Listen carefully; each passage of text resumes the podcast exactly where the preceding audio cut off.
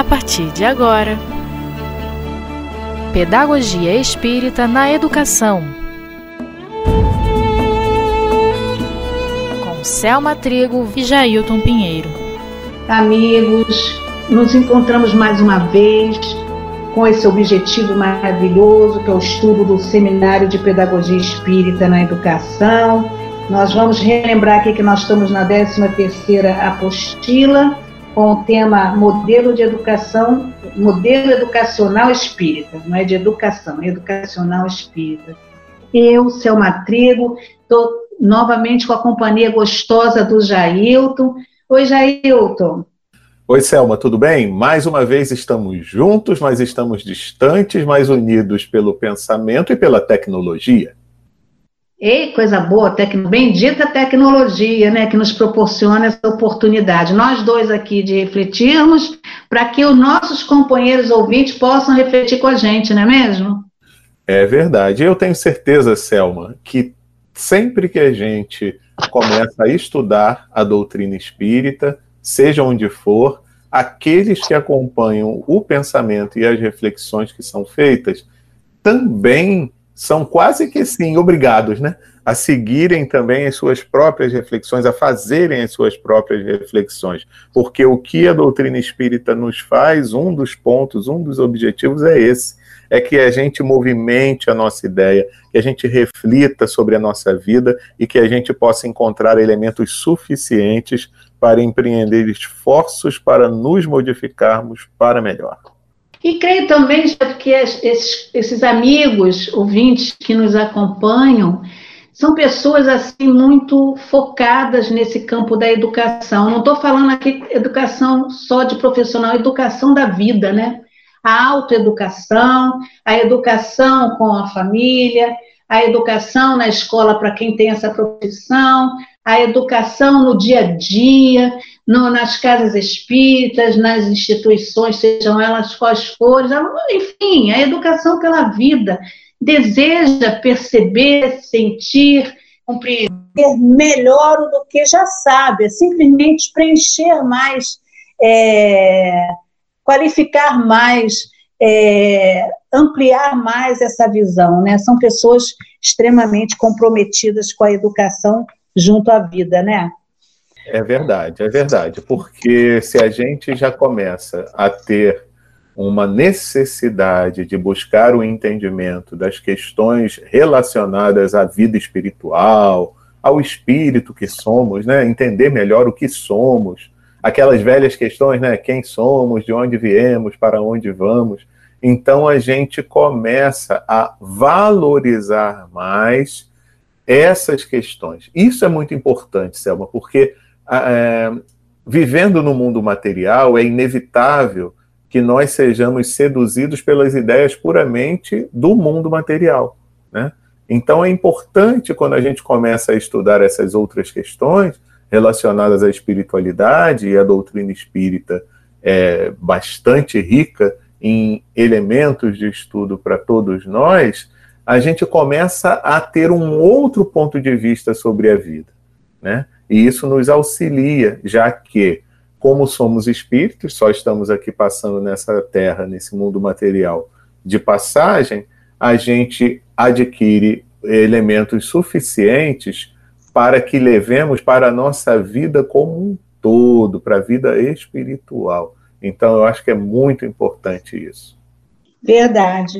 Então, a gente vai começar hoje é, lendo um trechinho, nós vamos é, discutindo os pedacinhos do livro A Caminho de Jesus. A autora é Alzira Bessa França Mui e Luciano Sivieri Varanda.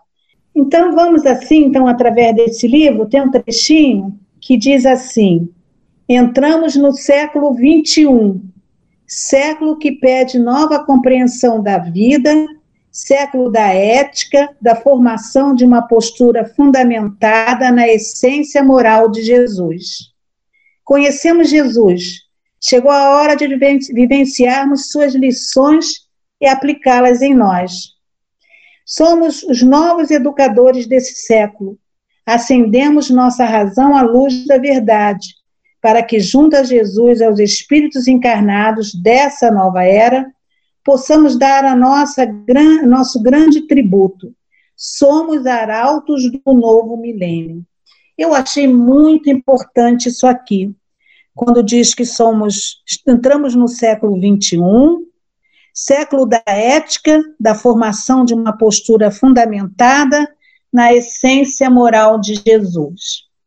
Eu, quando eu li essa frase, esse, esse parágrafo, me veio ao pensamento é o quanto hoje nós não vamos botar, não sei se a palavra é difícil, mas é mais complexo o processo educativo, né?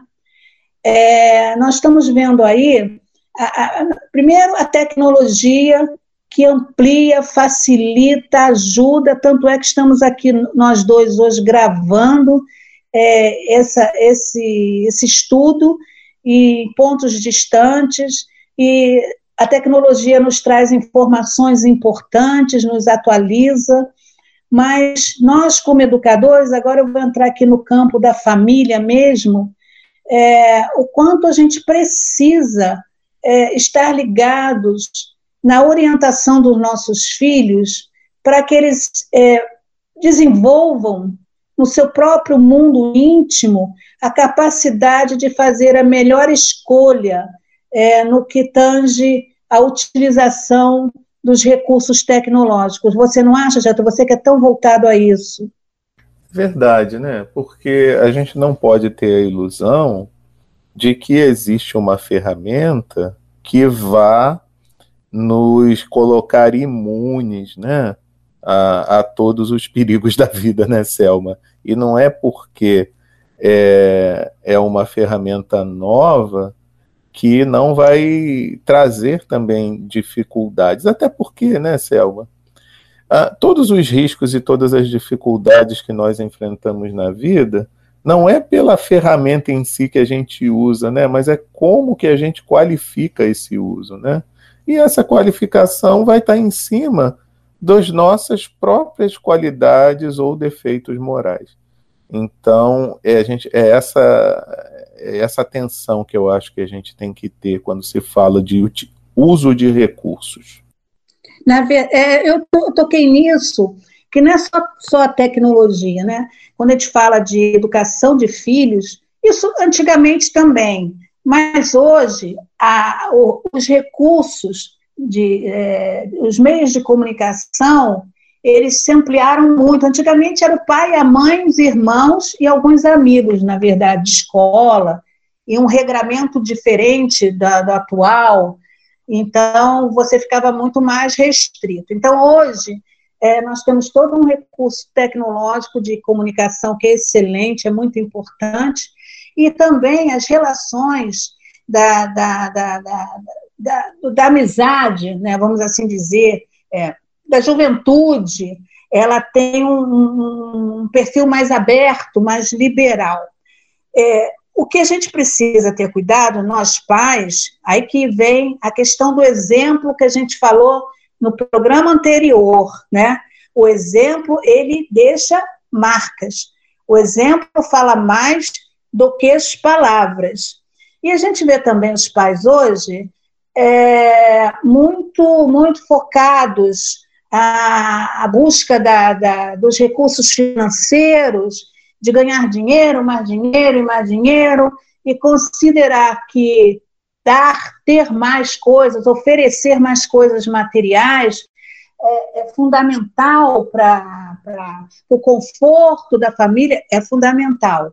Mas é, nós precisamos analisar aí, Jailton, qual é o limite desse fundamental, né? Qual é o tempo que eu também dou, porque a educação não é só eu colocar a criança numa escola de qualidade, ou pagar uma pessoa mais competente para cuidar, ou é, terceirizar a minha criança para outra pessoa, porque eu tenho que trabalhar, eu tenho que estudar, eu tenho que me formar, eu tenho que isso, eu tenho que aquilo.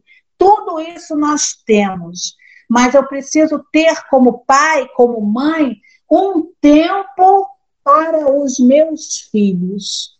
Isso é fundamental. Ah, mas eu preciso trabalhar para sobreviver. Tem que trabalhar para sobre, sobreviver. Mas sempre há um espaço, um tempo, por menor que ele seja, para que eu me ocupe. Não chegar em casa e me ocupar com outras coisas do meu interesse como pai e mãe. Eu tenho que me cuidar, eu tenho que me alimentar, eu tenho que.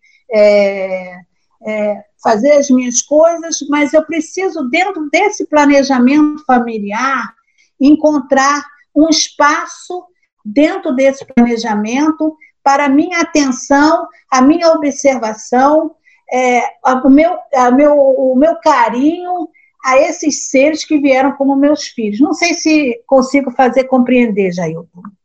Consegue sim. E eu me lembrei aqui de uma coisa que não é para denunciar a minha idade, não. mas era um comercial que existia na TV antigamente e que falava assim, mais ou menos, né? É, ser pai é também participar. Não sei se você lembra disso, né? Lembro, eu sou mais velha que você. pois é. Então é exatamente isso. Porque, é, gente, a gente aprende com a doutrina espírita que a paternidade, a maternidade é uma missão. Então, quando a Isso. gente recebe aquele espírito através da reencarnação, ele renasce no nosso lar, é porque a gente tem uh, o dever de orientá-lo para o bem, né? Então, até a nossa amiga Deusa Nogueira, né, nossa querida amiga lá do Centro Espírita Leão Denis, ela costuma falar, né, fazendo um trocadilho, que a gente, às vezes, a, é, cria o filho não para ser o homem de bem, né, mas para ser o homem de bens.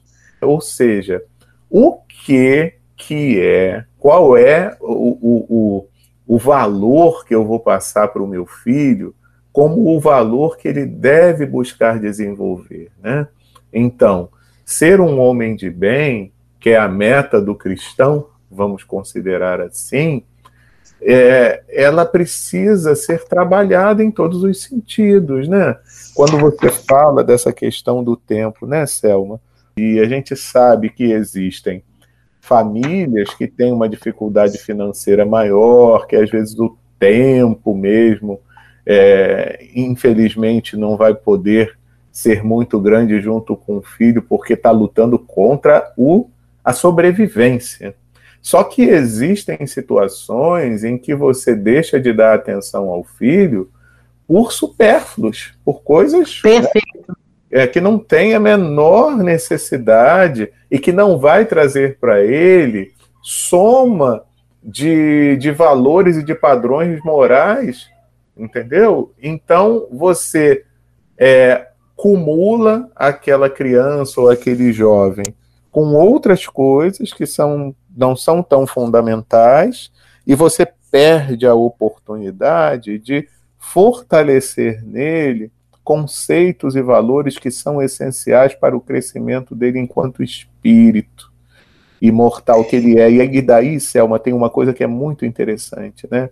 A gente fica às vezes preocupado, ah, esse mundo é difícil, ah, de repente na internet ele pode encontrar pessoas que desencaminhem. Ah, de repente se ele estiver num grupo com os amigos lá fora, como eu vou saber se ele está sendo mal influenciado e tal? Gente, evidentemente que cada espírito traz a sua tendência.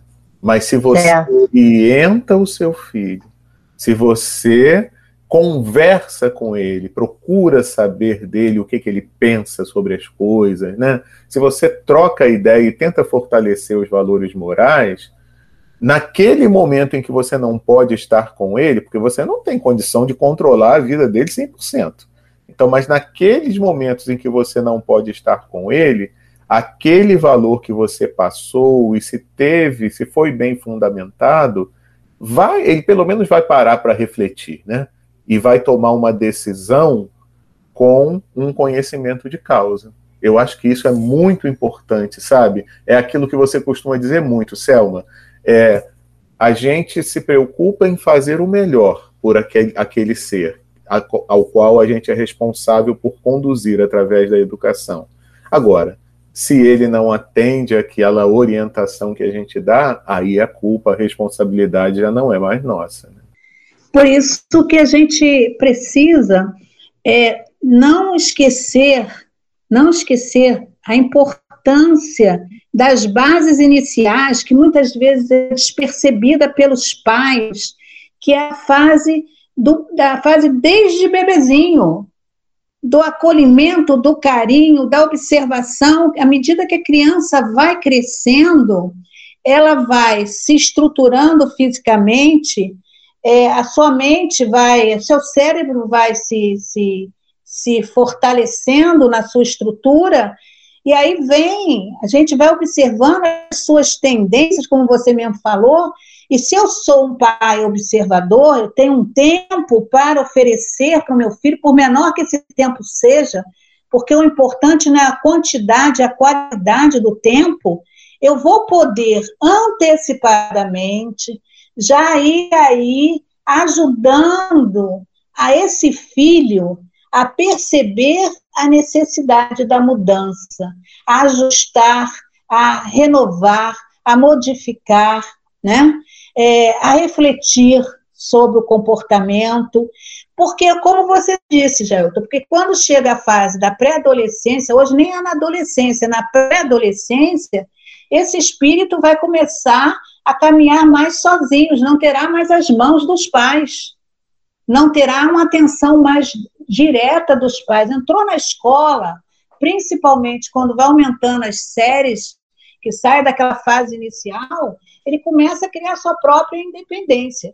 Mas para que ele se sinta seguro mediante uma sociedade que cobra muitos valores materiais, que está muito voltada a arrastamentos morais, esse filho, ele precisa ter ouvido falar, ter vivenciado, ter visto através dos seus pais os exemplos de conduta moral é, no caminho do bem, para que ele possa, na hora que ele vai ser testado, vai ser que vai ser serão várias vezes, né, companheiros? A gente não pode esquecer disso. Quem tem filho sabe quem tem filhos pequenos já vai observando, quem tem filhos mais crescidos já está percebendo, e quem tem filhos adultos sabe que foi assim.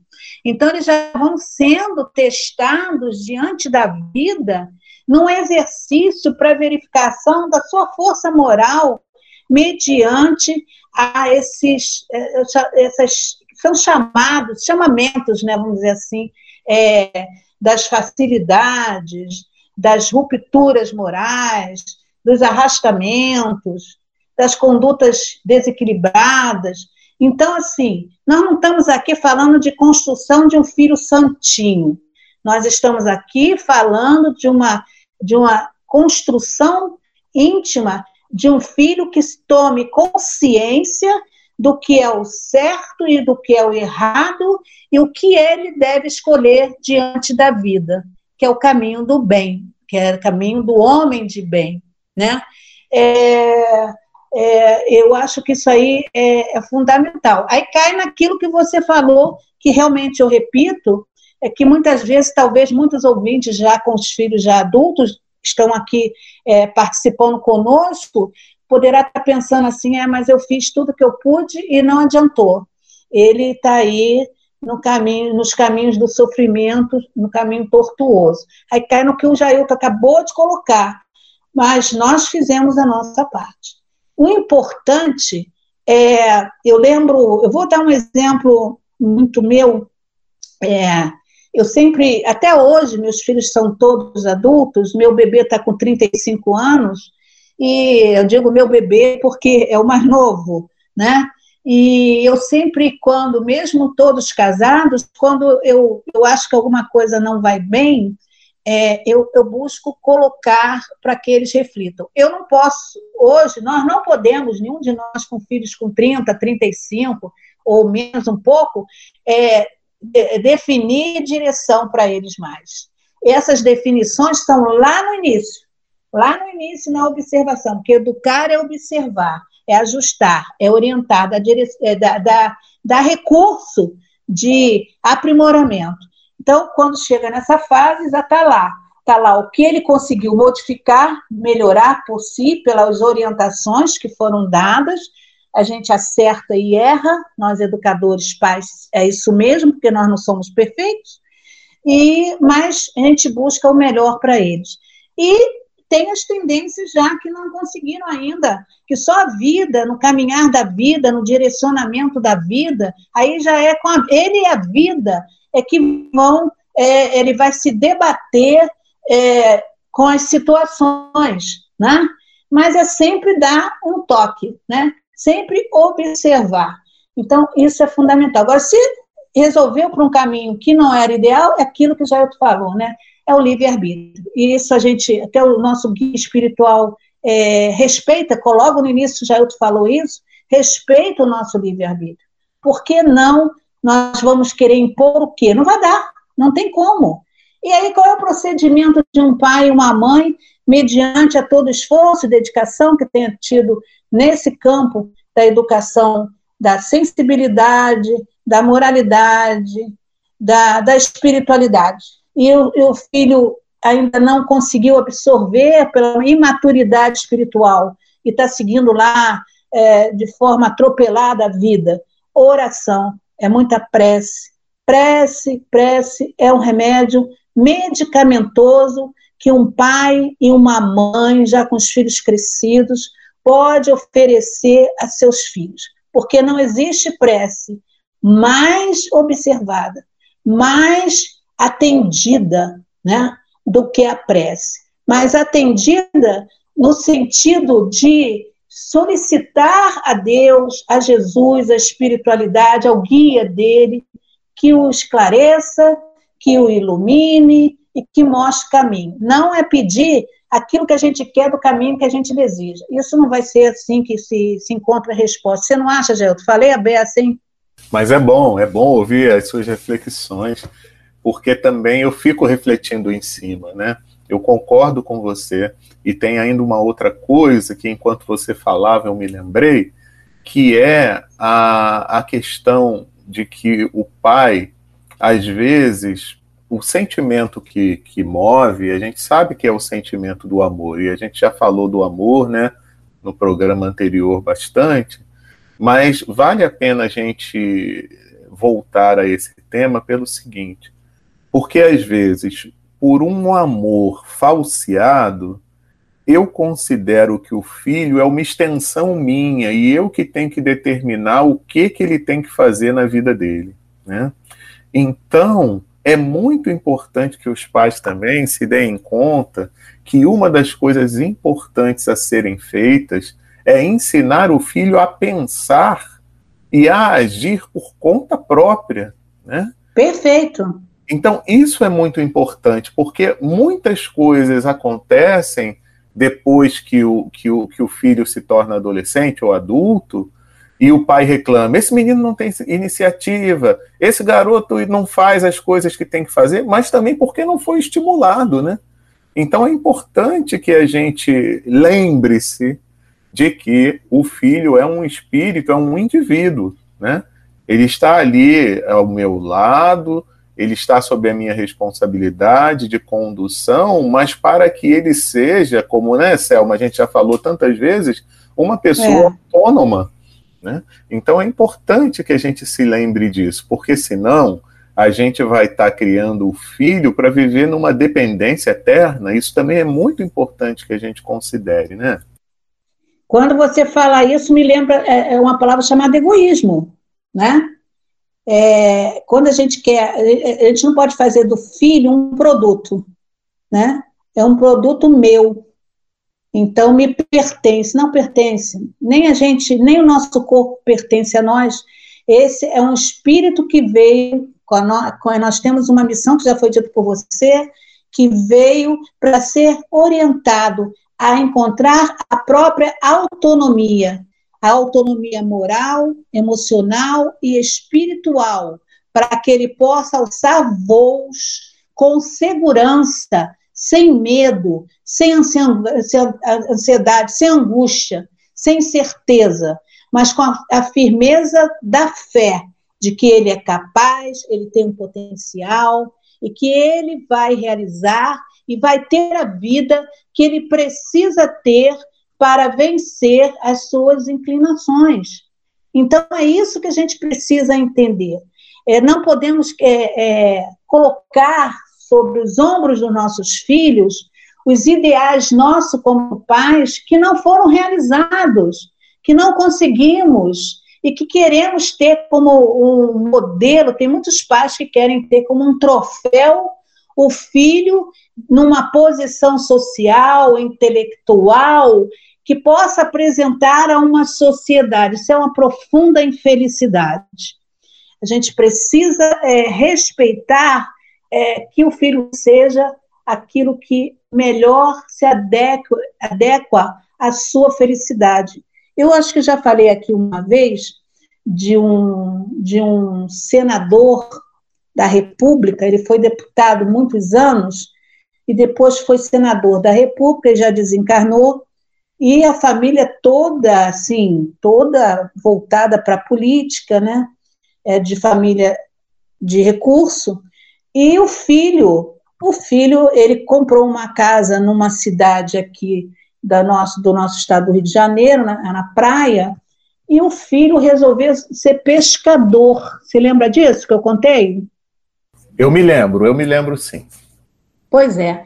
Então, assim, foi uma decepção muito grande para o pai, porque ele esperava preparar o filho a seguir a carreira dele lá, os ideais dele. Hoje, esse rapaz era pescador mesmo, ele ia para o mar pescar, pegar peixe, e depois, hoje, ele tem uma rede de é, lojas de venda de peixe, como é peixaria, né? Então, assim, é, tá lá com a família dele, muito feliz, na simplicidade que ele gosta, saiu daquela, daquela vida de aristocracia, que é daquele tempo, desde o tempo da mãe desse senador, já era envolvida nessas coisas. Então, ele escolheu, fez a escolha dele e está lá vivendo muito bem. Então, a gente precisa da formação intelectual? Sim, precisamos é, é, impulsioná-los a desenvolver a inteligência, a ter uma profissão, sim, mas deixa ele escolher, deixa ele fazer a escolha, deixa ele ser feliz, deixa ele fazer as opções. Se não for acertado, ele volta a dar dois passos. A gente passou a vida inteira fazendo esse exercício. Por que querer uma proteção exagerada? Essa proteção exagerada, é, demonstrando uma incapacidade que vai desenvolvendo no filho é, é puramente para ter o controle, o controle das ações do filho. Isso aí é extremamente sofrido e eu diria assim de uma forma um pouco até dura, extremamente desonesta por nossa parte como pais e egoísta. Desculpe se eu fui dura, mas é essa a visão, né? É isso aí, Selma. Mas você já viu a hora? Já está chegando. Temos que parar. Ai, Jesus, que maravilha, maravilha. Obrigada aí pela oportunidade desse trabalho, aos ouvintes. Muito bom estar com vocês, compartilhar alguns momentos, alguns minutos, trocando com vocês. Eu sinto profunda alegria de estar participando é, desse trabalho e ter vocês tão pertinho de nós. Obrigada aí a todos. Obrigada, Jailton. Eu que agradeço pela possibilidade de participação, Selma. E na próxima semana estaremos todos nós juntos aqui mais uma vez. É, se Deus quiser. Grande abraço a todos. Tchau, tchau.